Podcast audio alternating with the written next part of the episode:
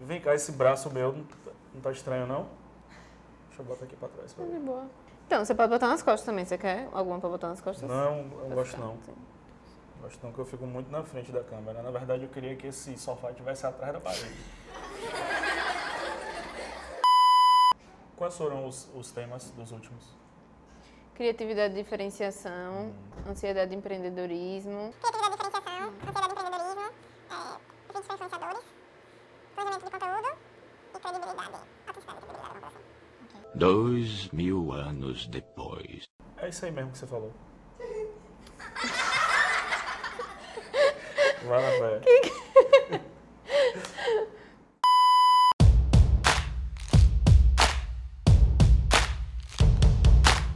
Fala, meu povo! Esse é o Clacast, podcast de conteúdo e vídeo. E o convidado de hoje é Pedro Carvalho, professor de branding, e trouxe o tema A importância de ter um brand bem definido no seu negócio. Então, Pedro, explica aí, pessoal, o que é branding? Branding é um modelo de gestão. Durante muito tempo, as empresas definiram suas estratégias de negócio e elas partiam direto da estratégia de negócio para a estratégia de comunicação. Ou seja, elas definiam de que forma elas iam crescer no mercado e procuravam encontrar estratégias de comunicação que fizessem as pessoas entenderem que tipo de produto ela estava vendendo ou que tipo de serviço ela estava oferecendo. Em algum momento, alguns profissionais começaram a perceber que antes. Meu celular tá tocando, velho. E aí algumas empresas e profissionais começaram a perceber que entre esse processo de definir a estratégia de negócios da empresa e definir a estratégia de comunicação, alguém tinha que pensar na marca, nas estratégias da marca, como essa marca se posiciona. Porque é, a gente entende que uma marca é composta por dois elementos: a sua personalidade e a sua imagem, que é mais ou menos o que acontece com as pessoas, por exemplo. Você tem uma personalidade, uma personalidade forte, e nem sempre o que é a sua personalidade está refletida na sua imagem, na forma como as pessoas te enxergam. Então, o importante é que você consiga, através do branding, transmitir para as pessoas uma imagem que reflete a sua personalidade. Ou se tem algo da sua personalidade que precisa ser trabalhado, que você trabalhe e depois utilize alguns elementos para fazer com que as pessoas te enxerguem da maneira que você quer que elas enxerguem você. Então, branding na verdade é isso, é um modelo de gestão para a construção de uma imagem de marca. E aí você tem todo um processo, um passo a passo, para que você consiga não só para empresas, mas para profissionais eh, se posicionarem e conseguirem ter sucesso nos seus negócios. É, então, no caso, o branding tem que ser a base. Né? A partir disso é que vão sair as outras estratégias Exatamente, de gestão. exatamente. E não o contrário, como vinha sendo feito. Exatamente. E como ainda é feito por muitas marcas, né? Sim, Não, não, sim. é, não é dado o devido valor. E aí depois o cliente não entende direito o que é realmente que aquela marca está querendo passar. Perfeito. Então a comunicação não funciona. É, na, na realidade, assim, a minha vida toda, eu sou formado em publicidade e a minha vida toda foi dentro de agências de propaganda. E eu sempre tive um incômodo, assim, porque as empresas que eu atendia, elas é, definiam suas estratégias de negócio e faziam esse caminho que eu citei, iam direto para a estratégia de comunicação. E quando você vai para uma consultoria ou uma agência de propaganda, por exemplo, não tem ninguém ali pensando em construção de marca, sabe? As agências nem estão muito entendidas, assim, sobre o processo de, de brand e construção de marca. Só trabalham as campanhas pontuais. É, né? e aí, às vezes, vo- você dá sorte de pegar alguém que está preocupado com a sua marca, mas às vezes você não dá. O, o trabalho, aquela campanha vai cair na mão de alguém que só está afim de fazer uma campanha legal e ganhar um prêmio, sei lá. Não tem ninguém pensando nesse processo de construção. As marcas que já se atentaram para isso, Netflix, Nubank, Uber, estão conseguindo se destacar porque entenderam que antes de comunicar, você precisa cuidar da sua personalidade, do seu posicionamento, da sua cultura, dos seus valores. Tem um slide famoso da Netflix, tem uma rede social que chama SlideShare, que é uma rede social de apresentações em PowerPoint, eh, papers e apresentações de um modo geral. E tem um artigo muito famoso que é um slide com 70 pontos da cultura da Netflix. E são Massa. coisas impressionantes, assim. eh, Que você percebe, no caso assim, você sente, você identifica aquela marca em diversas situações, mas mesmo sem saber que ali é um ponto principal para aquela É, empresa. e aí o que é que acontece? Quando você se apaixona pela forma como a Netflix se comunica nas redes sociais, aquilo ali é fruto da personalidade que foi incutida dentro da marca, dentro das pessoas, e não o contrário, sabe? Então, quando você não tem alguém que realmente esteja cuidando do posicionamento da sua marca, da forma como você quer, que tudo que as pessoas não veem, né? Porque a gente não consegue enxergar de fato, assim, através de peças publicitárias, qual é a cultura de uma empresa, eh, quais são os valores dela, que tipo de posicionamento ela está entregando. Então, o trabalho do branding é fazer com que o que você não vê esteja refletido na sua imagem. Branding nada mais é do que como as pessoas enxergam você. Inclusive, existe uma frase que diz que branding é o que falam de você quando você sai da sala. Muito bom. É maravilhoso isso, né? Então, se você está aqui, você saiu da sala e eu falei algo sobre você, é a forma como eu estou te enxergando, é a construção da sua imagem, né? Muito bom. E é, as pessoas e as marcas precisam estar atentas a isso. Eu sempre fui um apaixonado por marcas, é, suas estratégias, como elas funcionam, e também por profissionais que não são empresas, né, são profissionais liberais, mas que também enxergaram nichos e oportunidades e souberam trabalhar muito bem o seu posicionamento. Quando você vai para a literatura assim do branding, é a condição sine qua non, assim, que a primeira coisa no processo de branding é encontrar um diferencial competitivo. E aí tem autores que eles vão além. Além de encontrar um diferencial competitivo, você tem que encontrar um diferencial radical, que é algo que só a sua marca tem, só você tem. E aí existem diversos tipos de diferenciais. Você pode se diferenciar por um design atraente, né? Por exemplo, existe uma marca incrível de carros que é o Mini Cooper.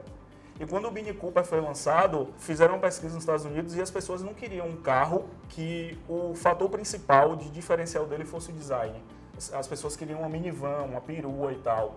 Existiam pesquisas para isso, mas eles resolveram lançar um carro que o principal atributo era o design.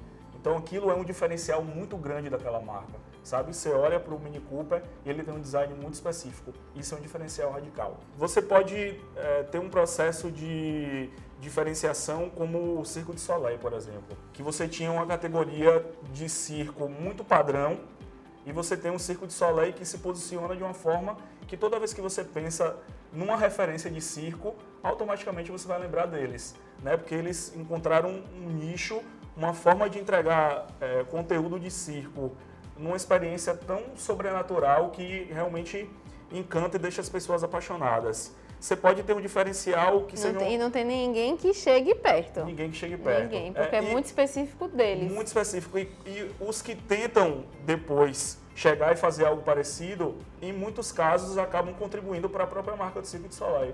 Né? Porque você olha, faz a comparação e diz, É, pô, é quer ser um. Circo de Soleil, mas não dá, velho. Não Não, dá. chega perto. É. Então tem muito isso assim. É, um diferencial radical pode ser uma tecnologia, por exemplo. Vocês me ofereceram um, um café aqui da maquininha. A primeira que saiu dessas foi a Dolce Gusto, né? Que era o conceito de você levar uma cafeteria para dentro de casa. Entender. Quando lançou, era uma tecnologia inovadora e era um diferencial radical muito grande. Depois, eh, as outras marcas fizeram engenharia reversa, e aí tem a da Três Corações, tem outros concorrentes hoje. Mas, assim, talvez a maioria das pessoas, quando pensem nessa maquininha de Ainda lembre expresso, da- ainda lembrem de cara, assim, da Dolce Gusto. Então, existem muitos diferenciais que você pode trabalhar.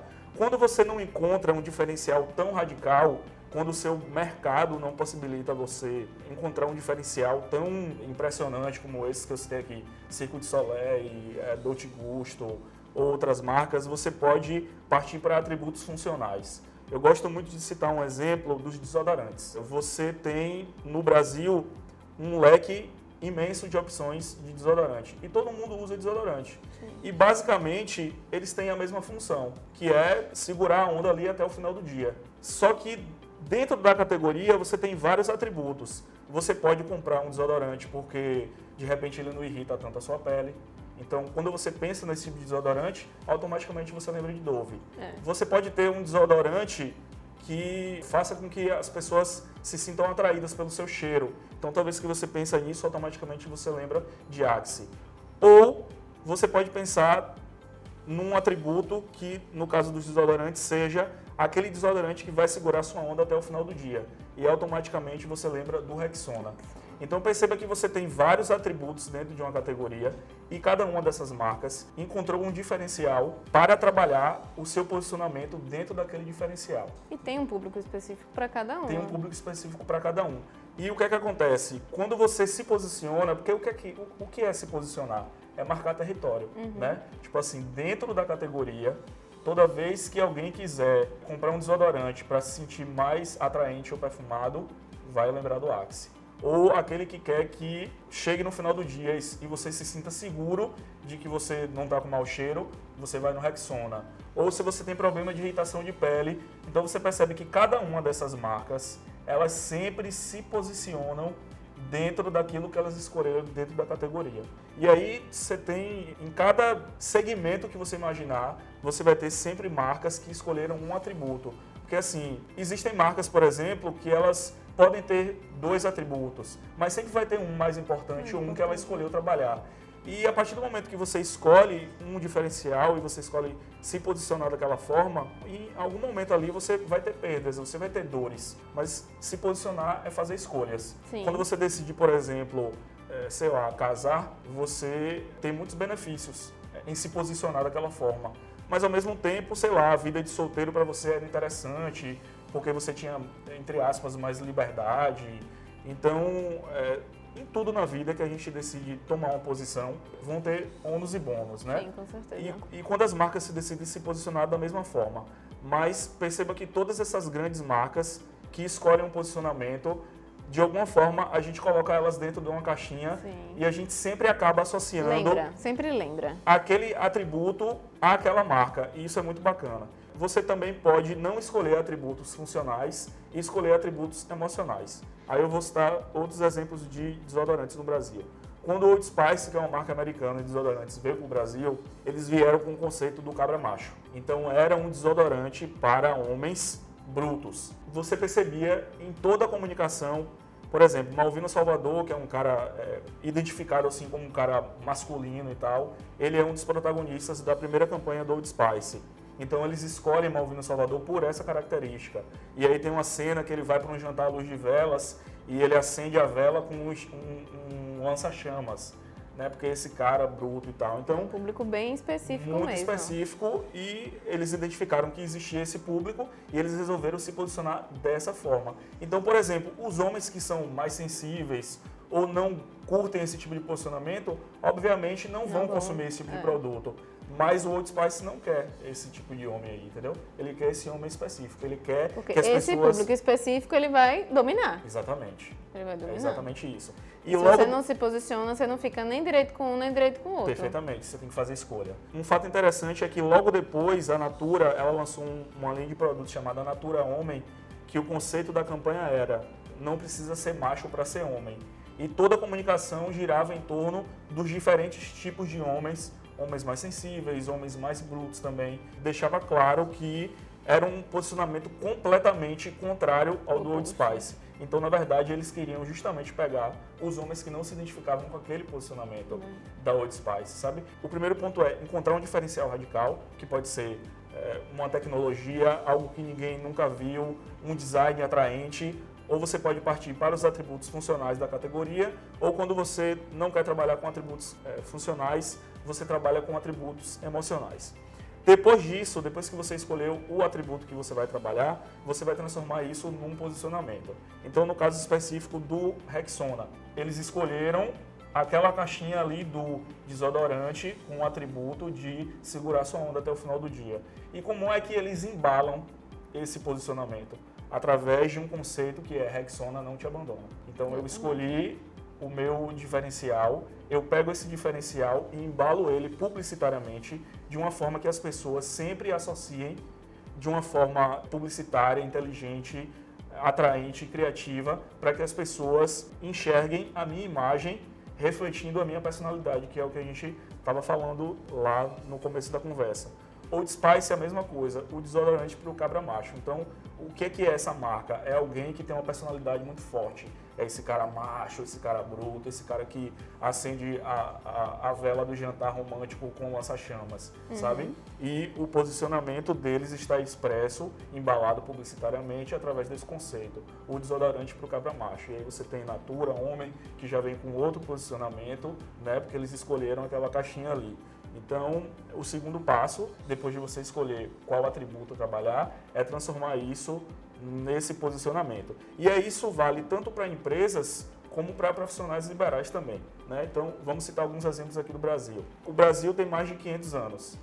Em 500 anos, quando você pensasse assim em pessoas que você olha para elas e, e, mulheres que você identifica como boas mães, você poderia ter é, no Brasil várias várias mulheres que você olha e diz essa mulher é muito boa mãe ou atrizes que é, a, a Nestlé ou uma marca de, de fralda, Pampers, sei lá, se utilizou daquela personalidade daquela mulher para que isso fosse refletido na imagem daquela marca como uma marca que está relacionada ao cuidado de mãe. Mas há pouco tempo atrás não existia no Brasil a figura do homem bom pai. Verdade. Então, assim, algumas pessoas identificaram dentro do atributo bom pai, e aí, é, sei lá, Marcos Pianges, por exemplo, é um cara que lançou um livro chamado é, é, O Papai é Pop, que ele virou uma referência no Brasil, simplesmente porque ele identificou, não tem ninguém no Brasil falando isso. sobre esse assunto. E a partir do momento que eu entrar aqui, eu vou nadar no Oceano Azul e até as pessoas é, construírem relevância e audiência para tentar competir comigo, eu já estou anos luz à frente. Aí você pega o exemplo de Marcos Mion, por exemplo, meio que ele vem depois do Marcos Pianes, né? Então, é, você tem o Mion pelo fato dele ter um filho autista, em que ele fala muito sobre isso. Mas, ao mesmo tempo, ele lançou recentemente um livro que é O Pai de Menina. Então, você já tem o nicho do bom pai e você já tem um subnicho pai do menina. pai de menina, sabe? Então, ele tem buscado se posicionar como um cara família, se envolveu algumas polêmicas aí recentemente, mas ele tem se posicionado dessa forma. Encontrou um atributo dentro dessa categoria do bom pai, né? E se posicionou daquela forma ali. Se algum outro cara quiser entrar para competir com ele, automaticamente, talvez você olhe para essa outra pessoa e diga, pô, tá querendo, é, sei lá, copiar Mion ou, ou, ou ir, e isso acaba fortalecendo a marca Mion. Natália Arcuri, eu acho que é um ótimo exemplo também. É. Há pouquíssimo tempo no Brasil, você não tinha ninguém que falasse assim, muito sobre investimento e Nem de forma descomplicada. É, e ela fala de uma forma muito natural assim que todo mundo consegue entender. É, então é mais um exemplo assim de alguém que dentro do Defi cenário ela definiu um, um, posicionamento muito específico. Muito, muito específico. É, dentro de um cenário em que as pessoas é, não sabem poupar, não sabem o que fazer com seu dinheiro, é. ela olha para esse mercado e diz, pô, eu posso atuar aqui. E ela encontra é, um diferencial que é, é podem até surgir outras pessoas ou terem outras pessoas que falem desse assunto. Mas talvez eu seja a pessoa que melhor consegue tornar esse assunto popular. Exatamente. Tem, porque já existiam várias pessoas que falavam sobre isso, uhum. mas quem realmente não entende ou entende do basicão não se identifica porque não consegue entender. Perfeito. E ela chegou justamente para abarcar. Se você reparar, as pessoas que já investem há não sei quanto tempo não gostam dela. Né? Gostam uhum. do Serbase, gostam do Primo Rico, uhum. não gostam dela. Mas assim, ela abrange quem estava desassistido. Perfeito. Né? Então são públicos completamente diferentes. Sim. Não significa que só porque ela vai falar sobre a educação financeira, ela não pode colocar a autenticidade e a personalidade dela. Sim, sim. Foi exatamente isso que fez ela crescer. É, é. Então se você assiste, sei lá, 10 vídeos do YouTube dela e lê o livro dela, você lê ouvindo a voz dela. Porque ela é muito. Ela trabalha na personalidade forte dela mesma. Sim, sim.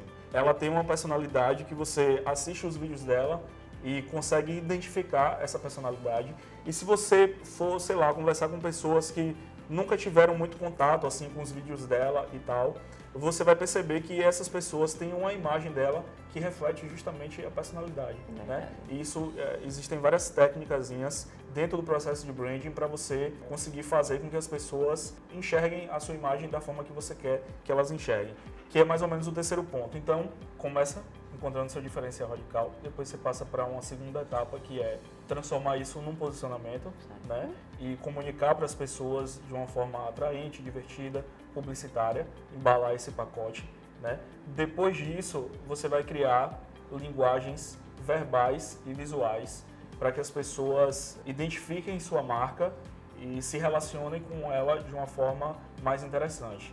E aí a gente tem um, uma infinidade de exemplos os mais clássicos, assim, é Netflix, Nubank, Uber, todos, Airbnb, todas essas marcas disruptivas, mas eu sempre gosto de trazer exemplos de pequenas empresas. A gente sempre é questionado, assim, de que, sei lá, que brand é só para grandes empresas, ou que é difícil fazer esse trabalho sendo uma marca pequena. E tem muitas marcas é, nordestinas, brasileiras, que fazem trabalhos consistentes de branding e já tiveram muito retorno por ter feito esse trabalho.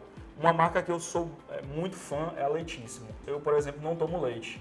Não tomo nenhum derivado de leite desde criança, nunca gostei. Mas eu sou apaixonado por chegar no mercado. Eu tinha até uma sessão no meu Instagram pessoal que era passar no mercado e tirar foto das embalagens que eu mais gosto, assim, porque eu sou realmente apaixonado por marca, identidade visual, embalagem e tal. E aí, a primeira vez que eu vi a embalagem do Leitíssimo, era assim uma prateleira no G Barbosa que, que deviam ter, sei lá, umas 30 marcas de leite, todas iguais, quadradinhas, o mesmo formato, Tetra Pak e tal e no meio delas vem uma garrafinha completamente diferente de tudo que você estava vendo ali. Um design realmente muito inovador, de design como um produto mesmo, a embalagem uhum. era a única diferente das outras. Então de cara você já tinha um diferencial ali muito grande, né, radical que era, você tinha 30 embalagens completamente iguais e só uma, uma diferente.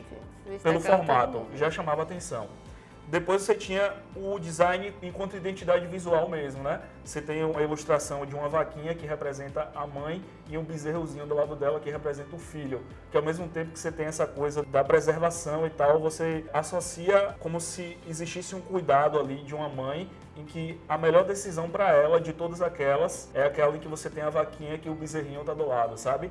E aí quando você vai estudar mais a fundo o processo de construção dessa marca, você percebe que a tipografia é única é exclusiva deles. Então eles desenharam realmente uma tipografia que é da Leitíssimo. A própria embalagem já vem recheada de storytelling, assim. Então eles meio que contam a história do processo de produção daquele leite.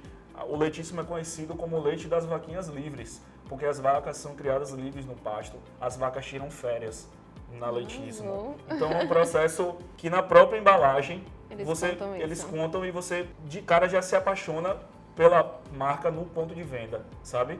Então é uma prova assim de que dá para trabalhar de forma local, se utilizando das estratégias de branding para gerar resultado positivo. Tem uma marca que eu gosto muito, uma marca carioca que chama Sucos do Bem. É o mesmo processo, assim, muito parecido com a Leitíssimo. Eles iam para a prateleira do supermercado e viam que todos os sucos de caixinha eram iguais. O processo deles primeiro começa no desenvolvimento do produto mesmo. Então, no começo da Sucos do Bem, eles, eles se posicionavam como o único suco de caixinha que tem gosto de suco e não de caixinha. Verdade. E é, você já percebia ali que existia uma diferença em relação ao produto. Mas a forma como eles entregavam aquele produto era muito diferente. Então você tinha toda uma categoria que embalagem era sempre a foto da fruta. Eles transformaram as fotos em ilustrações e cada fruta é um personagem. O Fúria aqui tem outro texto. A forma como eles colocam o endereço para você entrar em contato, as redes sociais, tudo na embalagem é diferente. E aquilo de alguma forma conecta você com aquela marca. É porque demonstra uma preocupação. Demonstra uma preocupação muito grande. É, é. Você tem, sei lá, o exemplo do Fit Dance para mim é um exemplo muito legal, assim, sabe? Para mim, o Fit Dance é uma, uma das marcas brasileiras aqui, assim, que criou uma nova categoria. Exatamente. Né? Cê, cê, Bem isso mesmo. Você não ouvia é, falar, sei lá... aula de, aulas de dança aleatórias, né? É, Hoje em dia tem um estilo de assim, dança fit, fit dance. dance. Então, tipo assim, é, o produto deles virou uma marca, assim, e a forma como eles conseguem entregar isso para o público, o consumidor do fit dance, é impressionante, assim, todo o cuidado estético deles com os vídeos, a, a, forma, as, as coreografias muito bem ensaiadas e tal. Muitos dos dançarinos viraram referências nacionais de dança, né? Eles, inclusive, durante os vídeos, criaram uma marca de roupas fit dance. Então, todo mundo que dançava fit dance é. usava as mesmas roupas. É, é. Né? E eu já vi fit dance uma assim... comunidade, né? É, muito louco. Tipo, uma vez eu tava passando num shopping em Fortaleza, tinha uma marca é, vendendo relógios, e um dos relógios era a marquinha do fit dance. E eu fiquei pensando, meu Deus, onde essa marca chegou, velho? É muito louco, né? Então é uma marca que soube trabalhar muito bem esse processo de branding. E muitas outras, assim, Brownie do Luiz, eu, eu sei lá, passaria muito tempo aqui falando de pequenas marcas que conseguiram é, desenvolver estratégias muito consolidadas assim. E aí você tem identidade visual, mas também tem marcas que trabalham identidade verbal muito forte. Você entra no Instagram do Nubank, por exemplo, sei lá, já é disruptivo por si só a, a proposta do Nubank. É um dos primeiros bancos assim totalmente 100% digitais. Talvez a maioria das pessoas assim que ouviu falar do Nubank foram das histórias de pessoas que tiveram pequenos problemas e que você depois descobre que cada funcionário que é, trabalha no atendimento do Nubank tem uma liberdade financeira de oferecer pequenos mimos aos clientes que enfrentaram algum tipo de problema. Então, sei lá, a pessoa comprou uma torradeira e deu um problema no cartão. Ela recebe uma carta escrita à mão e uma torradeira roxinha com a cor do Nubank e tal. Nossa.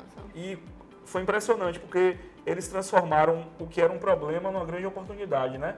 Porque de todos os problemas que eles recebiam, eles respondiam para os clientes com cartinhas escritas à mão e com mimos e os clientes iam replicando isso e sei lá, você nunca viu uma propaganda do Nubank na televisão, por exemplo.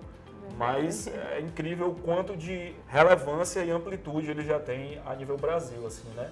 É muito grande. A cor do Nubank é muito proprietária já deles, né? Você fala marca roxa Nubank, Nubank. sabe? É muito deles. E tem algumas coisas assim, eles chamam o cartão de roxinho, né? O, o atendimento deles é atendimento wow, porque, tipo, você tem que ser atendido pelo Nubank e, e sair com a sensação de wow, velho, que atendimento espetacular, sabe? São pequenos detalhezinhos que eles vão colocando e vão criando um, um dialeto mesmo assim próprio da marca. Quando você pega, por exemplo, o McDonald's, é, é, tudo é Mac Lanche, Mac Oferta, Mac Nuggets, Mac Flurry, sabe? Entra pulso na cabeça. É, é, e tipo, isso vai virando proprietário mesmo, assim, da marca é dela, sabe? Faz parte da identidade E as dela. cores também, né? É, é As cores também, não precisa nem ter o nome. É. Não precisa nem ter o M lá em cima. É. Todo mundo já sabe. Essa preocupação com, com a identidade visual e verbal é mais um desses elementos. E talvez o, o quarto e último, assim, é, importante é você conseguir ter consistência em toda essa entrega. A partir do momento Não só você... de você, mas como de toda a sua equipe Perfeito. também, né? É. Por isso que é importante esse processo de construção de marca, porque se você sair da estratégia de negócio e ir direto para a estratégia de comunicação, você não desenvolveu cultura, personalidade, é, as pessoas estão ali só por um salário e não estão por um propósito, sabe? Não, se, se as pessoas dentro da empresa não amarem aquela marca primeiro e não defenderem e vestirem a camisa delas, dificilmente o público consumidor vai fazer o mesmo, sabe? Então todas essas marcas que a gente admira hoje, quando a gente vai investigar a fundo, tem uma cultura muito forte, enraizada ali dentro. E depois que você cria a sua identidade verbal e a sua identidade visual, todo esse processo, é importante que você seja consistente e entregue em todos os pontos de contato da marca, tudo muito unificado. É, tem uma marca aqui em Aracaju que eu gosto muito que chama Gelateria Moderna. Talvez é, de, de todas as marcas assim que eu tenho visto ultimamente é, é uma que eu tenho admirado muito assim. Eu vim morar em Aracaju e parece que eles existiram há, há alguns anos atrás, né? E a, a, a marca como Gelateria Moderna, acho que era uma sorveteria e tal, e depois fechou. E aí eu vi uma matéria que ia uma gelateria ia voltar a funcionar, uma gelateria de família. Então, já antes mesmo da marca inaugurar, eles vieram com um processo de storytelling muito bem definido, assim, de você para pensar, pô, que legal, uma marca que vai voltar hoje e já se chamava lá Gelateria Moderna. Então, que, Que é coisa família, linda, assim, uma né? marca que é de família, algo super tradicional e o nome já era Gelateria Moderna. Então, um super ponto positivo assim para eles, já começar com esse nome moderno e ser algo familiar. Tem um contraste lindo aí entre essas duas informações. Quando eles abriram, você percebia claramente que existia um senso de cuidado estético com a arquitetura do lugar. E aí eu fui pesquisar depois e vi que eles realmente contrataram um escritório de arquitetura aqui de Aracaju que fez um trabalho realmente muito consistente e você percebe que primeiro acho que eles começaram com aquela loja ali no na Remis Fontes, depois abriu a do shopping Rio Mar e agora eles estão com um quiosque no Shopping Jardins. Quando eles abriram a loja do Shopping Rio Mar, você percebe que a arquitetura é, É muito igual, parecida. Então, é, se eles quiserem em pouco tempo iniciar um processo de franquia, eles já estão muito prontos, muito consolidados nessa questão estrutural, física da arquitetura. Então você tem um elemento aí visual que é da arquitetura que precisa ser trabalhado, sabe? As pessoas precisam chegar na sua loja e na Hermes Fontes e depois chegar no Rio Mar e depois nos Jardins e saber que embora com arquiteturas e modelos de negócios diferentes, é você bater o olho e dizer, não, ali é moderna É. pela arquitetura. Depois, eles fizeram um trabalho muito bacana de identidade visual de marca. Então, você chega em cada uma dessas lojas, você percebe que a embalagem é igual e muito bem cuidada. A identidade visual mesmo do lugar como um completo. Você entra nas redes sociais deles, eles dialogam da mesma forma. Então, o que a gente chama dos pontos de contato da marca, no caso da gelataria moderna, está tudo muito bem alinhado. Em cada um desses pontos de contato, eles entregam o posicionamento deles da mesma forma. Tem algo de toda a experiência, assim, é muito legal essa experiência do gelato, de você chegar e provar cada um dos sabores para depois escolher o seu, sabe? Tem uma experiência de marca muito legal a gelateria moderna. De uma forma geral, acho que todos os gelatos são assim. Mas como eles já entregam tudo isso e entregar mais essa experiência de você provar todos antes para poder escolher o seu é muito bacana. Para mim, o que fecha assim a cereja do bolo em cada uma das unidades deles, quando você recebe o gelato, a pessoa te entrega sorrindo e diz bom gelato. Um, um comportamento padrão, né? É, um atendimento padrão. É, e assim, o bom gelato é um processo de identidade verbal muito proprietário já da marca. O mesmo exemplo que eu usei do McLanche Feliz, McNuggets, McFlurry, vale para esse exemplo também, sabe? É você encontrar pequenos elementos, pequenas frases, pequenos dialetos que você vai repetindo tanto que as próprias pessoas da sua comunidade começam a reproduzir aquilo e vira algo muito proprietário da sua marca. Então eu acho que hoje, para falar de uma marca local assim e mostrar que dá para fazer branding é, tendo pouco recurso, mas com vontade de construir marca, você tem esse exemplo assim de uma marca que entrega muita consistência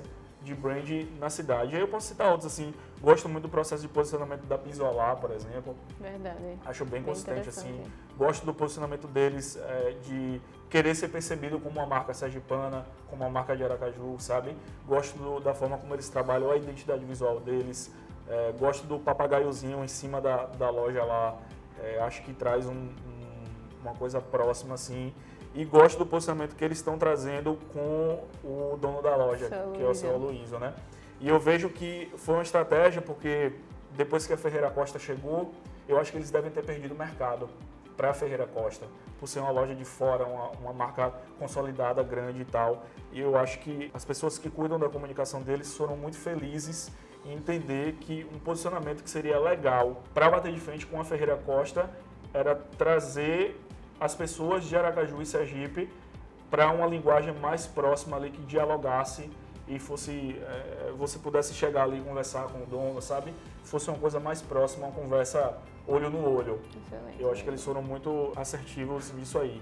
Então, basicamente é isso: é encontrar um diferencial radical, transformar isso num posicionamento, cuidar da sua identidade visual, identidade verbal, da sua arquitetura, da forma como você dialoga com as pessoas, entrega conteúdo nas redes sociais e depois que você fizer tudo isso, você entregar em todos os pontos de contato da marca, tudo isso com bastante consistência. É o que todas as marcas fazem hoje, toda a literatura de branding, muito, é, todos os autores, embora escrevam de formas diferentes, sempre acabam convergindo nesses mesmos pontos, sabe? Se você entregar e seguir esses passos, muito facilmente você consegue iniciar um processo de branding e ter resultado positivo, não só para sua empresa, como para sua marca pessoal. Excelente, deu para aprender muito, para ter vários insights. Massa. Muito obrigada, Pedro, adorei. Imagina, eu que agradeço. Apliquem, apliquem.